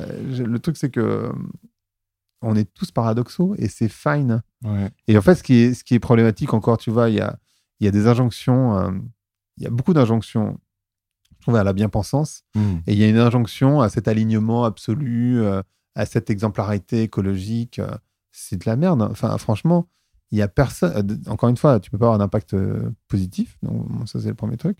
Mais, mais surtout, enfin, il faut arrêter avec ces injonctions à la con, quoi. C'est, c'est pas possible. Mhm. Enfin, tu vois, comme euh, si tu reprends l'exemple féminin sur. euh, maintenant, on, on va dire aux femmes Attends, mais toi, tu t'épiles, mais t'es pas vraiment féministe. Ouais, ouais, fais, mais ta gueule en fait. Enfin, si j'ai envie de m'épiler, je fais ce que je veux, c'est mon corps. C'est fine. Si toi t'as pas envie de t'épiler, bah tu fais ce que tu veux aussi et Ouais. c'est super. Enfin, ce qui est chiant, c'est les, les- ce qui est chiant, c'est qu'on te dise ce que tu dois faire, ce que tu dois penser. Par exemple, euh, j'ai une copine qui euh, est super heureuse à vivre chez elle et à éduquer ses enfants et donc elle a arrêté de travailler. Et du coup, les femmes te, te disent, enfin, des Ouais. copines disent, mais attends, mais tu te rends pas compte, euh, tu t'émancipes pas. Et elle fait putain, mais moi je suis heureuse comme ça, mais ta gueule en fait, je Ouais. fais ce que je veux. Euh, et tu vois, il y, a- il y a vraiment des. oh, Maintenant, il y a vraiment cette injonction à la bien-pensance où tu n'as plus le droit de penser ce que tu veux. Bah, en fait, euh, enfin voilà, c'est fine. Pardon, je m'écarte encore. Non, non, non, on touche là, on commence à toucher au sujet euh, militantisme et engagement. Ouais. Et c'est un sujet qui, qui m'intéresse aussi. J'aime beaucoup euh, comment tu, tu l'abordes. Et euh, tu parlais notamment dans le bouquin que dès qu'on est militant, on, on s'inscrit dans un combat. Et donc, du coup, ça veut dire que nous, on a raison, l'autre a tort. Donc, Mm. du coup, quand on va vers l'autre avec notre vérité ultime, Mm. Ben, l'autre personne a juste envie de se défendre, ce qui est naturel. Mm. Et moi, je sais que je me sens beaucoup plus euh, aligné avec euh, la notion d'engagement, mais aussi parce que c'est une notion de non-violence. Mm. Et c'est quelque chose qui est très euh, qui est important pour moi. Et bon, bref, et euh, ce qu'on observe aussi, notamment dans la communauté des créatifs aussi, notamment sur les réseaux sociaux, etc., c'est cet engagement militantisme sur des sujets de société. Et moi, j'ai jamais été à l'aise avec le militantisme, mais on incite tout le monde à se positionner, à prendre la parole, Hmm. à s'exprimer, notamment aussi que ce soit les illustrateurs ou les artistes en général. à- Et donc, où est the fine line, tu vois, tu Mm. vois? Bah, D'abord, euh, tout le monde n'a pas d'avis et c'est fine. Tu vois, t'as pas d'avis sur tout et c'est plutôt rassurant que t'aies Oui. pas un avis sur tout. Ouais, ouais. Enfin, Moi, c'est ça qui me, ça, ça m'angoisse de devoir toujours. Tu me parlais de l'injonction à la, à la bien-pensance. Euh, moi, il y a des sujets que, que, que, je me dis, mais en fait, je, je, je, je- sais pas, en fait. Donc, comment je vais m'exprimer sur un sujet que. Par exemple, euh, moi j'ai eu un- une discussion là-dessus sur le port du voile intégral. Franchement, je, je sais pas. en fait. Enfin, le truc, c'est que je, je- Et pourtant, je viens de lire un bouquin sur C'est le ok de dire djihadisme. sait pas. Et je sais pas. En fait, c'est-à-dire, d'un côté, je me dis, euh, ah ouais, mais c'est horrible parce que pour la condition de la femme, machin. Et puis, tu as des gens en face qui disent, oui, mais c'est son choix, elle fait ce qu'elle veut, non? Ouais. Et tu peux, ah ouais, c'est vrai. Alors, du coup, ah, en fait, j'en sais rien. Ah, Tu vois, à la fin, je sais pas, et c'est fine. Tu vois, je sais pas. Alors, bien sûr, la bien-pensance te dit, euh, attends, mais il faut arrêter le burkini, machin. Tu vois, ça, c'est la bien-pensance. Mm. Mais moi, fondamentalement, enfin, tu vois, si une fille, elle a envie de mettre un burkini, elle fait ce qu'elle veut, en fait. Enfin, je- en fait, je sais pas. Enfin, bien sûr que d'un côté, je me dis, ouais, attends, mais ça, attends, c'est retarded. Euh, maintenant, les femmes, elles peuvent se mettre seins nus, elles font ce qu'elles veulent aussi. Mm. Mais est-ce que c'est, enfin, est-ce que tu vois, euh, l'injonction à mettre du maquillage, elle est mieux que de l'injonction à mettre un, un voile intégral? Genre, En fait, j'en sais rien. Enfin, tu vois, c'est aussi une injonction de mettre du maquillage et de se, et de se préparer, et de se faire belle hein, ou de Mm. se faire beau, c'est pareil. Ouais. Ou de pas sortir à poil dans la rue. Tu vois, Ouais, tu vois, les gens qui disent non, mais moi, je le fais pour moi. C'est pas vrai. En fait, tu le fais par norme sociale. Oui. Tu- si tu étais tout seul sur une île déserte, tu serais sans doute à poil. Tu vas pas te faire chier à te laver tous les jours et à mettre des t-shirts euh, propres. Enfin, c'est- Ouais. C'est pas vrai. C'est juste pas vrai, en fait. Mm. Et alors, attends, du coup, je me suis complètement écarté de ta En question. tant qu'artiste, l'engagement. Donc ça peut Ah oui, et l'engagement et le. Alors, le, le militantisme. Alors, attention. euh, le, le- le militantisme, pour moi, c'est utile et important. Mhm. hein, donc, euh, je suis pas contre le militantisme. Ouais, juste que moi, effectivement, ce, que je vois dans le militantisme, qui souvent fait bouger les lignes, Ouais. même, Mhm. euh, c'est que effectivement, tu arrives avec une vérité. Et à partir du moment où c'est c'est une vérité, ce que tu disais, ça devient un combat. Et c'est encore plus vicieux que ça. C'est-à-dire que quand tu es militant, tu n'as pas d'intérêt à ce que ton combat se gagne, parce qu'en fait, comme ton, ça dépend du coup que tu es militant, mais si ton combat devient ta raison d'être, Ouais. bah, du coup, tu n'as aucune raison que ton. Ah, que ton combat aboutisse, parce que sinon parce que derrière. sinon, tu n'as plus de raison d'être. Et ça arrive Ouais. très régulièrement, Mm. en fait. Et tu le vois. euh, Oui, parce que tant mieux si euh, un, si un combat réussit, mais qu'est-ce qui se passe derrière euh, Eh ben oui, tu n'as plus de raison d'être. Donc, du coup, tu vas te battre sur des micro-détails. C'est ce qu'on appelle euh, le, le paradoxe de Tocqueville, où en fait, quand une réalité advient, le petit reste qui, qui, qui est toujours là te semble complètement insupportable. Oui, oui. Euh, Oui, c'est pas parfait. euh, ça sera jamais parfait. ouais, C'est vrai. ouais. Il y aura toujours un désaxé qui va frapper une femme, tu auras toujours un désaxé qui va tuer un noir. Tu auras toujours ça Ouais. à un moment donné. Euh, et ça, ça va te redonner. Et donc, du coup, tu vas faire une sorte de combat. Et tu es là, tu enfin, en vrai, il n'y a plus de combat. Enfin, pas sur ces sujets-là, en l'occurrence, mais il n'y a plus de combat. Et encore que, en réalité, si tu regardes la, la violence envers les Noirs, et tu vois, il y, y a encore eu des actes là. Et moi, ça me. Tu vois, étant moi-même, hein, tu vois, métis et donc euh, me sentant noir, en tout cas, d'une manière ou d'une autre, euh, ça me, ça, tu vois, ça me, ça me choque. Oui. Mais la réalité, si tu regardes de, de manière purement statistique, c'est qu'il n'y a jamais eu aussi peu de violence envers les Noirs. Enfin, sur toute l'histoire. Ouais. Donc, bon, bah, euh, d'un côté, ça te semble insupportable, et de l'autre côté, si tu raisonnes, tu dis, ah oui, en, en fait, en vrai, il n'y en a plus beaucoup. Ouais. Après, là, en l'occurrence, il y a tout un truc, parce que c'est des flics qui ont tiré sur, Oui, oui, oui. sur un noir, et ça arrive trop régulièrement, et donc il y a un rapport à l'autorité, etc., et tu te sens pas en sécurité. Bon, c'est encore autre chose, tu vois. C'est une, une chose qu'un désaxé tue un noir, c'est une autre chose que euh, un policier euh, tire, en l'occurrence, il n'est pas mort là, mais euh, tire sur un noir. C'est deux, deux sujets différents. Mais, mais hum, donc il y a- il y, a ça, et le militantisme, il, est- il peut être vicieux à cet endroit-là. C'est-à-dire que ton, tu n'as pas d'intérêt à ce que ton combat aboutisse. Mm. Tandis que l'engagement, pour moi, c'est un, alors c'est moins puissant parce que tu peux être plus conciliant. Tu vois, on reproche par exemple à WVF euh, d'être trop, enfin d'être trop dans l'engagement et pas assez dans le militantisme parce que du coup, ils travaillent avec les entreprises euh, et donc du coup, ils ne font pas bouger suffisamment les lignes. Bon, moi, je suis plutôt de ce côté-là parce que je suis, je suis pas radical en fait. Simplement, je suis radical dans rien. C'est-à-dire que tu vois, j'ai réduit ma consommation de viande, mais j'en mange quand même. Je prends maintenant, j'ai vraiment du mal à prendre l'avion, mais je le prends quand même. Euh, Vivre avec tes paradoxes. oui, voilà, c'est ça. Et j'ai conscience de ce que je fais. Euh, euh, je, je dis qu'il faut. Enfin, voilà, j'ai une moto. Je, enfin, tu vois ce que je disais tout à l'heure. J'ai un iPad, j'ai un, Mac, j'ai un iPhone. Donc, euh, je, je- voilà, j'ai conscience de ce que je, je fais quand même. Mais. Et pourtant, j'ai conscience de la pollution numérique, j'ai conscience, tu vois, de ce que ça implique. Et donc, je vais, je vais être plutôt engagé dans la transformation, aider éventuellement, enfin, je sais pas si j'aide, mais participer à, à l'évolution des, des personnes en ayant des, des conversations sur le sujet, mais pour les aider juste à s'éclairer. Après, euh, Oui. moi, je pense que ça va dans le bon sens et que c'est comme ça qu'il faut le prendre parce que effectivement, tu as un risque quand même quand tu dis à quelqu'un qui vit mal et que sa manière de vivre c'est de la merde ou que ses croyances c'est de la merde, euh, qu'il se braque. C'est logique. Oui. Enfin, si, si tu me dis euh, tes croyances c'est de la merde, a priori je vais me braquer. Enfin, Bah tu vois, oui. je, je- je vais prendre une position de défense, ce qui est assez naturel quand même. hein.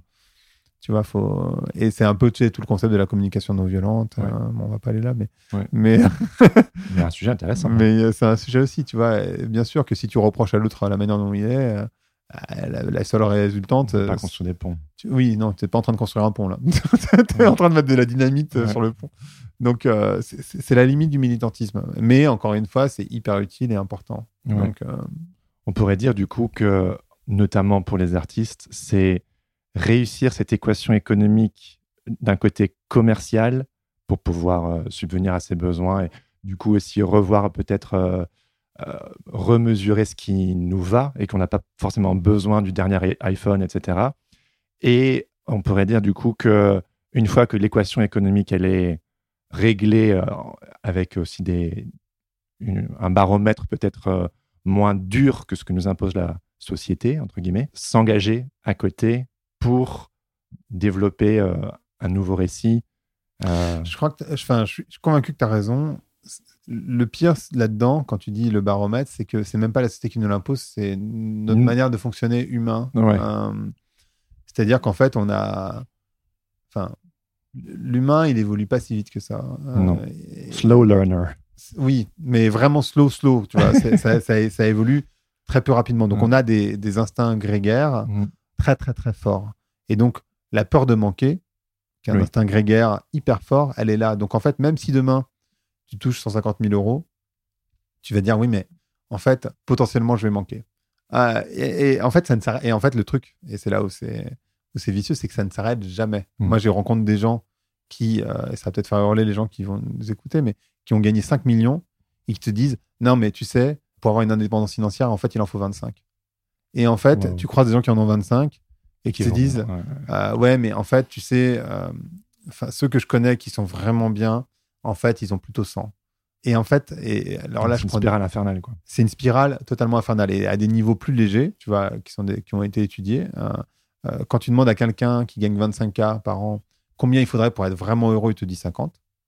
Quand tu demandes à quelqu'un qui touche euh, 50, il va te dire 120. Quand tu demandes à quelqu'un qui touche euh, 100, il va te dire 250.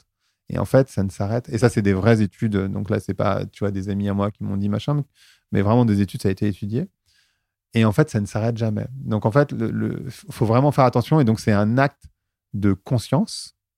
C'est pas juste, euh, faut pas juste écouter son corps ou écouter sa tête. Il faut, tu vas prendre un tout petit peu de recul et se dire, attends, en fait là, je suis bien. En fait, ça va aller. Alors effectivement, je peux pas m'acheter euh, le dernier bateau, euh, je peux pas m'acheter euh, la plus grande maison avec jacuzzi et machin.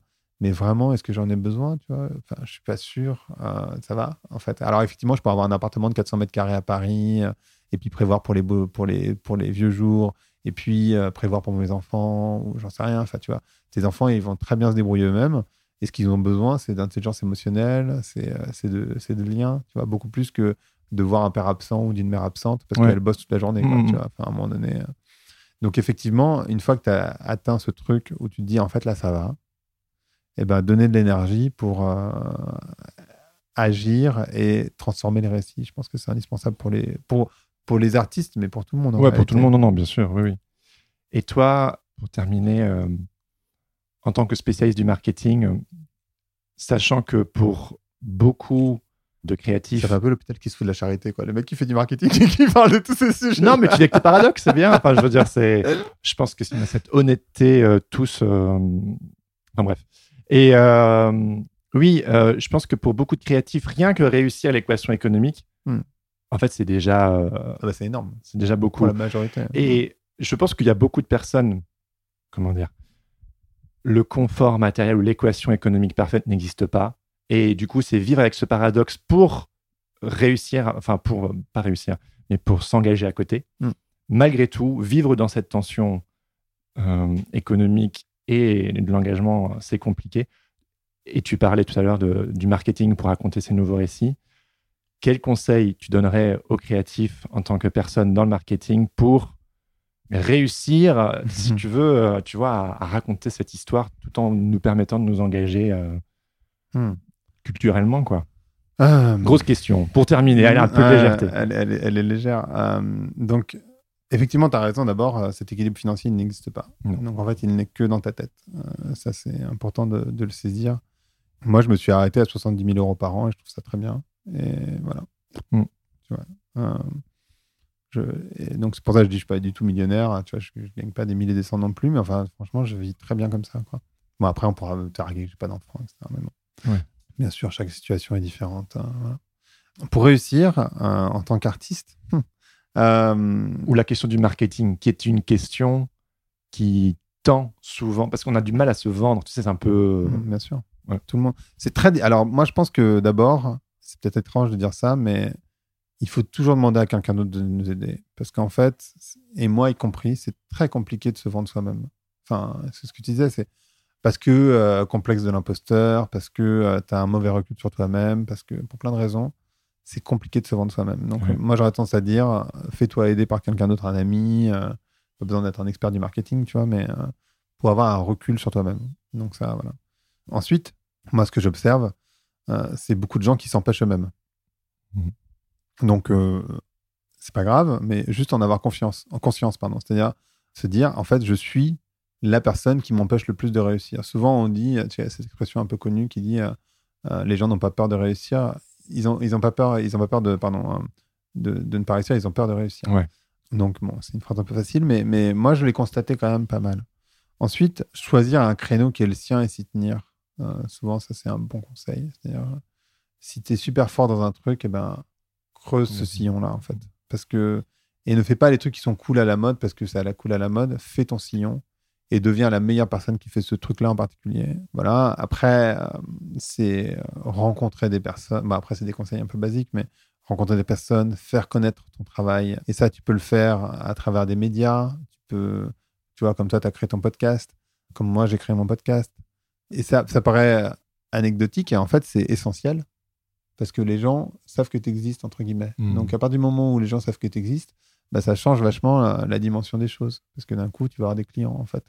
Ils vont se dire, ah bah tiens, je lui fais confiance parce que euh, euh, il en parle tout le temps, je l'écoute, donc euh, voilà. Mhm. Et après, la question, c'est, par exemple, toi, tu as fait un podcast pour les créatifs, donc tu vois, ça sera jamais tes clients, en vrai.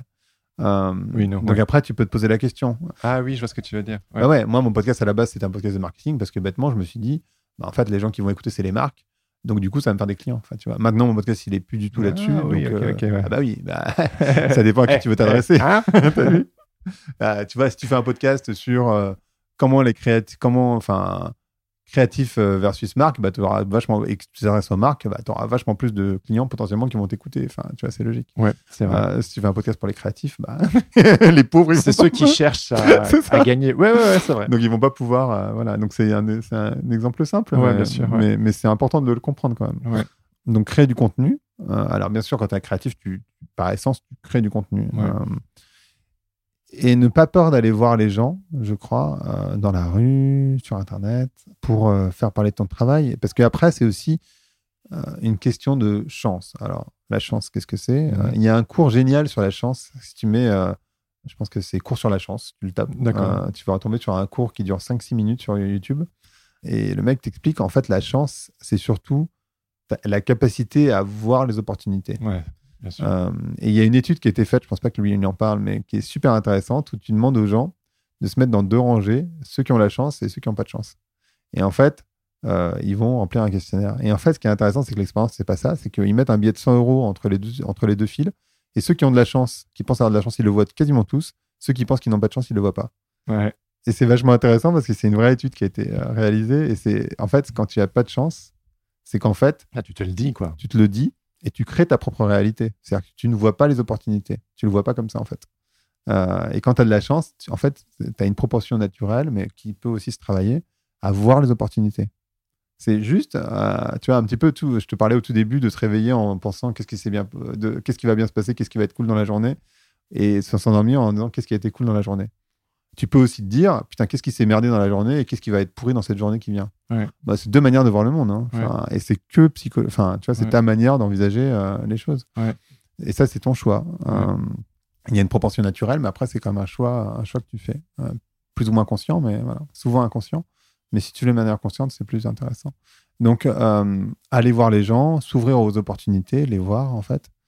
Et, et voilà, je pense que c'est quand même les bonnes manières de faire. Après, il y a des, tu peux rentrer dans le détail de euh, comment je communique, comment je tire profit de ce que je fais au maximum. Par exemple, j'étais avec une amie euh, euh, danseuse hier que j'ai, je lui ai expliqué que c'était important à l'époque qu'elle se mette sur Instagram parce qu'en en fait, elle était aussi égérie pour des marques. Et je lui dis, mais en fait, une égérie qui n'a pas de compte Instagram ou qui est très faible sur Instagram, en fait, demain, que tu sois danseuse ou que tu sois athlète, ou que, en fait, ce qui va compter, c'est si ta, ta capacité à faire. voilà. Donc, tu vois, c'est ne pas avoir peur de se mettre en, en France en particulier, euh, on n'aime pas trop se mettre en avant. Oui, oui. Euh, culturellement. Euh, culturellement, voilà. Mhm. On peut, on peut t'accuser de faire du, de faire de la, de, du, du, du, brand, enfin, de faire de toi-même une marque. Ouais. Et en fait, c'est problématique parce que c'est bien de le faire. Pourquoi c'est bien de le faire bah, C'est bien de le faire parce que simplement, si les gens ne te connaissent pas, ils vont pas penser à toi. Enfin, et tu dois le faire de manière régulière. il faut que les gens pensent à toi. Alors, ça peut être de créer une newsletter, ça peut être de, euh, sur un sujet en particulier ou autour de ton travail. Bon, je le ferai plutôt autour d'un sujet particulier. Ça peut être d'avoir un podcast, ça peut être de faire une chaîne YouTube, ça peut être euh, d'avoir un blog, ça peut être de, j'en sais rien, euh, faire une expo dans la rue au même endroit tous les jours. ça, peut, ça peut prendre plein de formes différentes. Hein. Et puis après, tu peux aussi te dire que peut-être, on est tous plus ou moins artistes, mais tu peux aussi te dire que voilà, ça sera peut-être pas la manière dont je vais gagner ma vie et c'est pas grave non plus. Tu vois, tu peux aussi faire d'autres choses à côté qui te permettent de gagner ta vie. Enfin, tu vois, il y a plein de. Mais ce que je, trouve fou, c'est. Euh, tu vois, tu parlais des réseaux sociaux. Par exemple, en ce moment, je sais que toi aussi, tu as un rapport euh, un peu compliqué aux réseaux sociaux. Mmh. On parle de la performance, la culture de la performance au tout début. Et tu vois, dans ce podcast, au fur et à mesure du temps, évidemment, euh, tu accumules du savoir et des expériences des autres. Et les réseaux sociaux à l'heure actuelle me font tomber dans cette culture de la performance. Parce que je me dis aussi tu vois j'aime bien j'aime bien écrire et, et parfois j'écris des trucs très spontanés et ça marche mais j'ai l'impression que ça marche que quand c'est spontané. Parce que maintenant quand tu sais toutes ces choses ou quand on parle de stratégie ou quoi que ce soit ou de marketing ou de euh, ben tu perds une certaine spontanéité et aujourd'hui je sais que là à l'instant T je sais que d'une certaine manière, pour faire tourner mon entreprise en tant qu'illustrateur, notamment Instagram, c'est super important et je l'ai toujours fait. Mais aujourd'hui, je ressens cette pression de il faut que tu fasses un post et qu'il soit aussi pas que de la promotion, mais qu'il soit généreux. Et donc, tu vis dans ce paradoxe super chiant où tu dois te mettre en. Tu, aller donner, mais je tombe dans cette performance, tu vois. Enfin bref. Non, mais c'est naturel. J'ai perdu, perdu, une certaine naïveté, tu vois. Mais aussi parce que ça a commencé à marcher.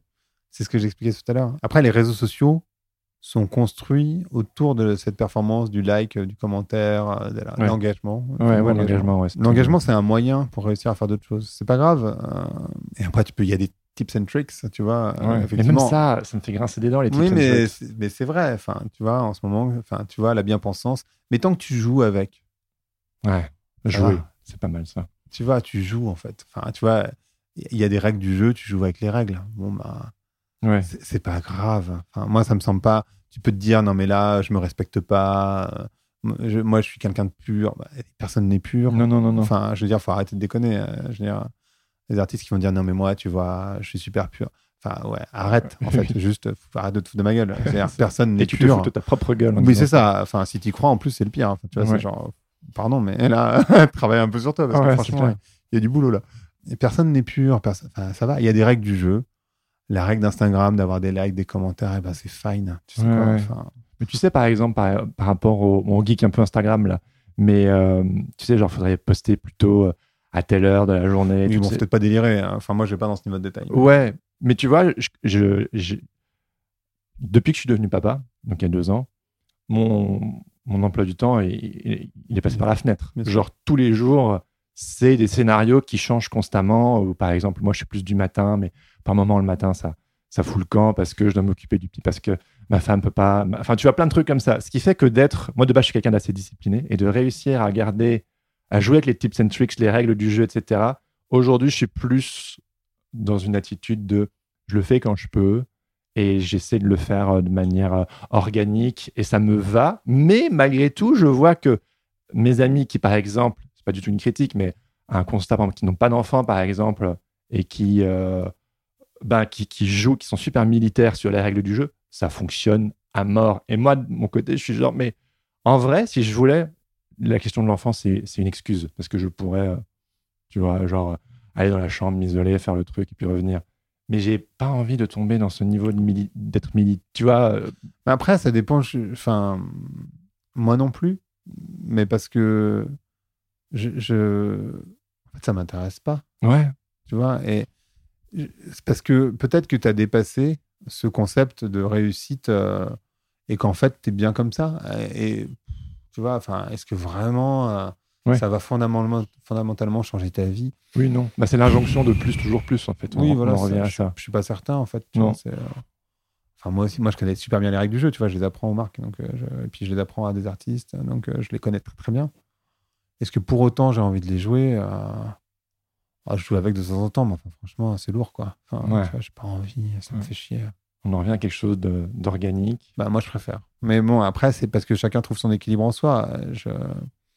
Moi, j'ai eu une forme de célébrité euh, quand j'avais mon blog. Tu vois, je passais sur le journal du TF1, je passais d'envoyé spécial. Je ah, passais... ok.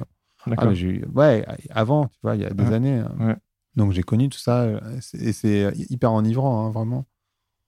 Mais bon, enfin, après, je sais, par exemple, tu vois, que c'est important d'avoir des médias pour une forme de crédibilité, donc je joue avec. Euh, mmh. je vais même le chercher, enfin, mmh. Parce que parce que c'est important euh, d'avoir de la crédibilité, parce que ça me permet d'avoir des clients et ça me permet de continuer à faire ce que je fais. Ouais, bien sûr. c'est aussi con que ça. Donc voilà, et tu joues avec les règles du jeu et c'est ok. Enfin, moi, je trouve ça ok de jouer avec les règles du jeu, mais bon, peut-être que je me mens moi-même, hein, c'est possible aussi.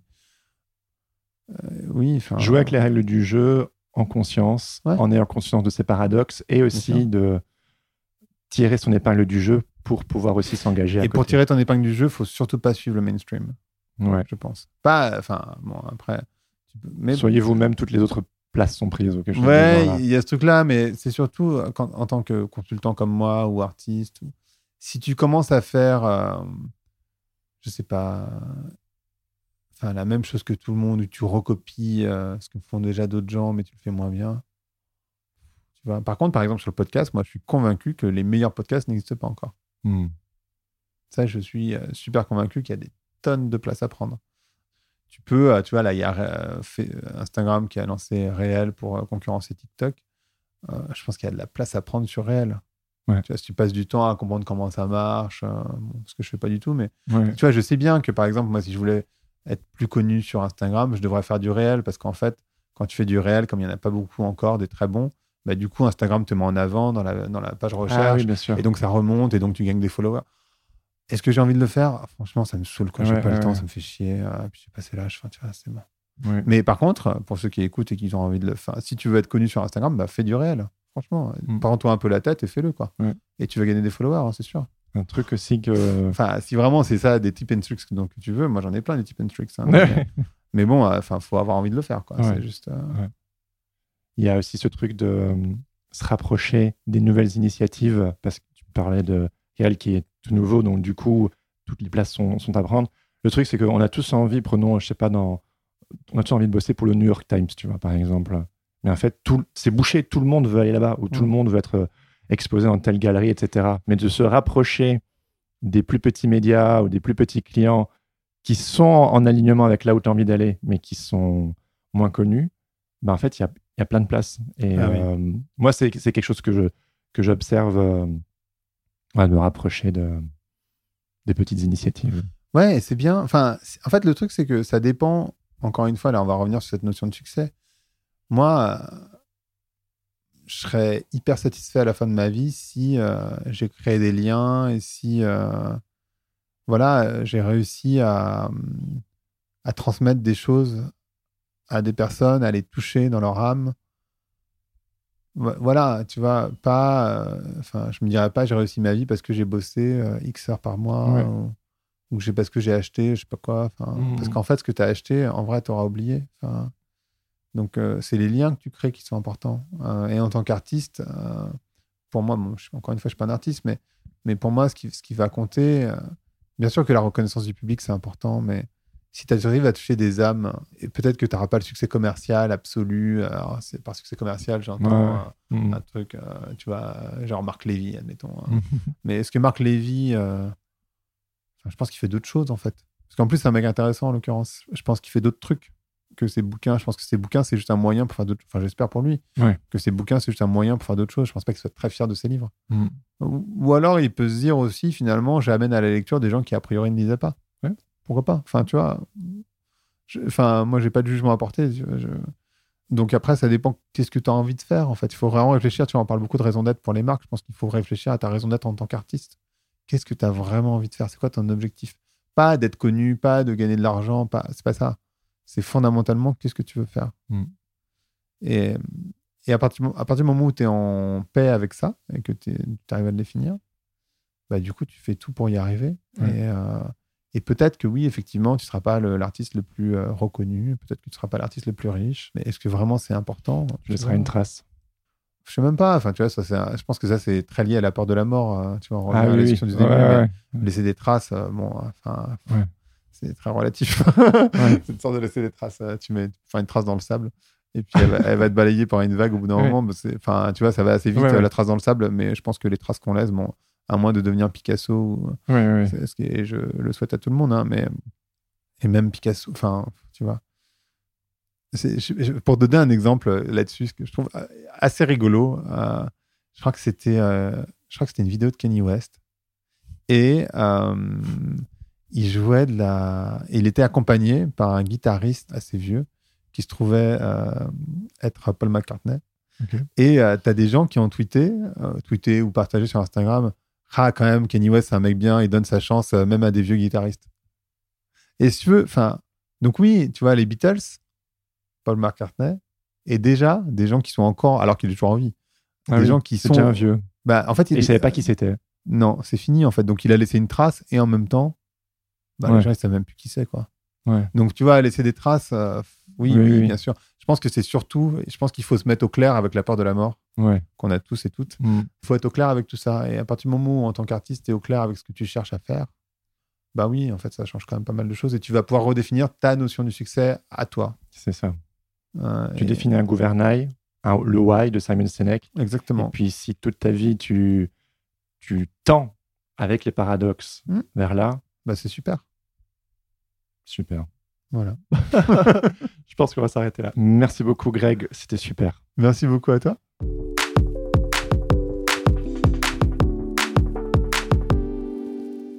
C'était ma discussion avec Grégory Pouy. Un grand merci à lui pour son temps. Si les propos de Grégory ont titillé votre curiosité, allez écouter son excellent podcast Vlan. Pour sûr, ça risque de vous plaire. Et d'ailleurs, pour la petite histoire, c'est grâce à Grégory que j'ai moi-même découvert certains des invités que vous avez pu apprécier sur ce podcast.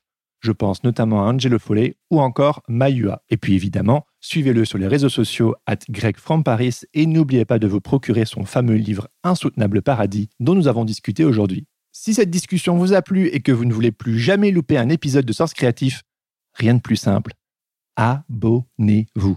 Eh bien oui, abonnez-vous sur vos applications de podcast, à ma newsletter et sur les réseaux sociaux. De cette manière, pour sûr, vous pourrez crâner lors des vernissages. Comment? Tu n'as pas encore écouté le dernier épisode de Sens Créatif? Mais enfin, c'est incroyable, c'est de la mauvaise foi. Impossible de louper un épisode. Il suffit de t'abonner. Ah, vous me direz merci. Je termine en te remerciant toi, oui, toi qui prends le temps de me laisser 5 étoiles ainsi qu'un commentaire sur Apple Podcast, à l'image de Lord Sinclair qui écrit Vous pouvez prendre n'importe quel épisode, vous en retirerez forcément quelque chose d'intéressant. Une pensée, une réflexion, une façon de faire, un conseil, j'en passe, et des meilleurs. Un podcast d'une grande richesse pour les créatifs. Merci Lord Sinclair. Merci à vous tous qui commentez ou partagez ce podcast. C'est grâce à vous que Sens Créatif continue de se développer. On forme une équipe et en parlant d'équipe, si vous êtes vraiment fan de l'état d'esprit du podcast, pourquoi ne pas rejoindre le club Sens Créatif en soutenant financièrement le podcast sur Patreon? Et pourquoi je ferais ça, mon bon Jérémy? Eh bien, parce que Sens Créatif, c'est plus qu'un podcast, c'est une communauté. Une communauté qui transcende les frontières. Une communauté bienveillante de créatifs qui s'encouragent, collaborent, échangent et s'inspirent les uns les autres. C'est l'expérience Sens Créatif, mais en vrai. D'ailleurs, à partir du mois d'octobre, et ce exclusivement pour les Patreons, j'organiserai des rencontres mensuelles à Paris. Une date, un lieu, une heure, et hop, l'occasion pour vous de rencontrer d'autres créatifs, des auditeurs du podcast, et d'échanger autour de ce fameux sujet qui nous passionne tous, les métiers créatifs. Et si rejoindre la communauté Sens Créatif sur Patreon, ça vous botte, mais que vous n'habitez pas sur Paris, pas de souci. Nous avons également un groupe de discussion privé sur WhatsApp, ainsi qu'une plateforme Discord. Absolument. Et en parlant du Discord, si vous avez moins de 30 ans, je suis sûr que vous savez ce que c'est. Pour les autres, c'est comme un forum, mais avec toute la technologie qu'on connaît aujourd'hui. Et croyez-moi, ça papote sévère. Avoir un agent ou pas, comment démarcher des clients, trouver son style, travailler pour l'étranger, sont autant de sujets qui sont abordés avec passion sur cette plateforme. D'ailleurs, vous êtes un peu moins de 100 à avoir rejoint le Discord en l'espace de quelques semaines. Attends, attends. Tu as 100 Patreon Ah oui, pardon, j'ai oublié de préciser. La plateforme Discord est ouverte à tous, mais en partie.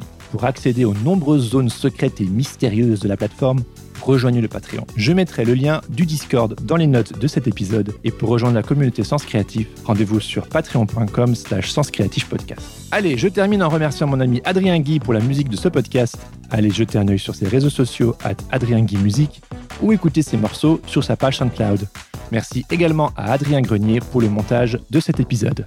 Sur ce, je vous donne rendez-vous dans deux semaines pour un nouvel épisode. En attendant, bonne semaine à tous et surtout, restez créatifs. Ciao ciao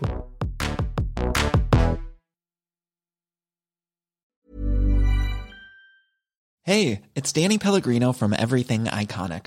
Ready to upgrade your style game without blowing your budget? Check out Quince. They've got all the good stuff shirts and polos, activewear, and fine leather goods, all at 50 to 80% less than other high end brands. And the best part? They're all about safe, ethical, and responsible manufacturing. Get that luxury vibe without the luxury price tag. Hit up quince.com slash upgrade for free shipping and 365 day returns on your next order. That's quince.com slash upgrade.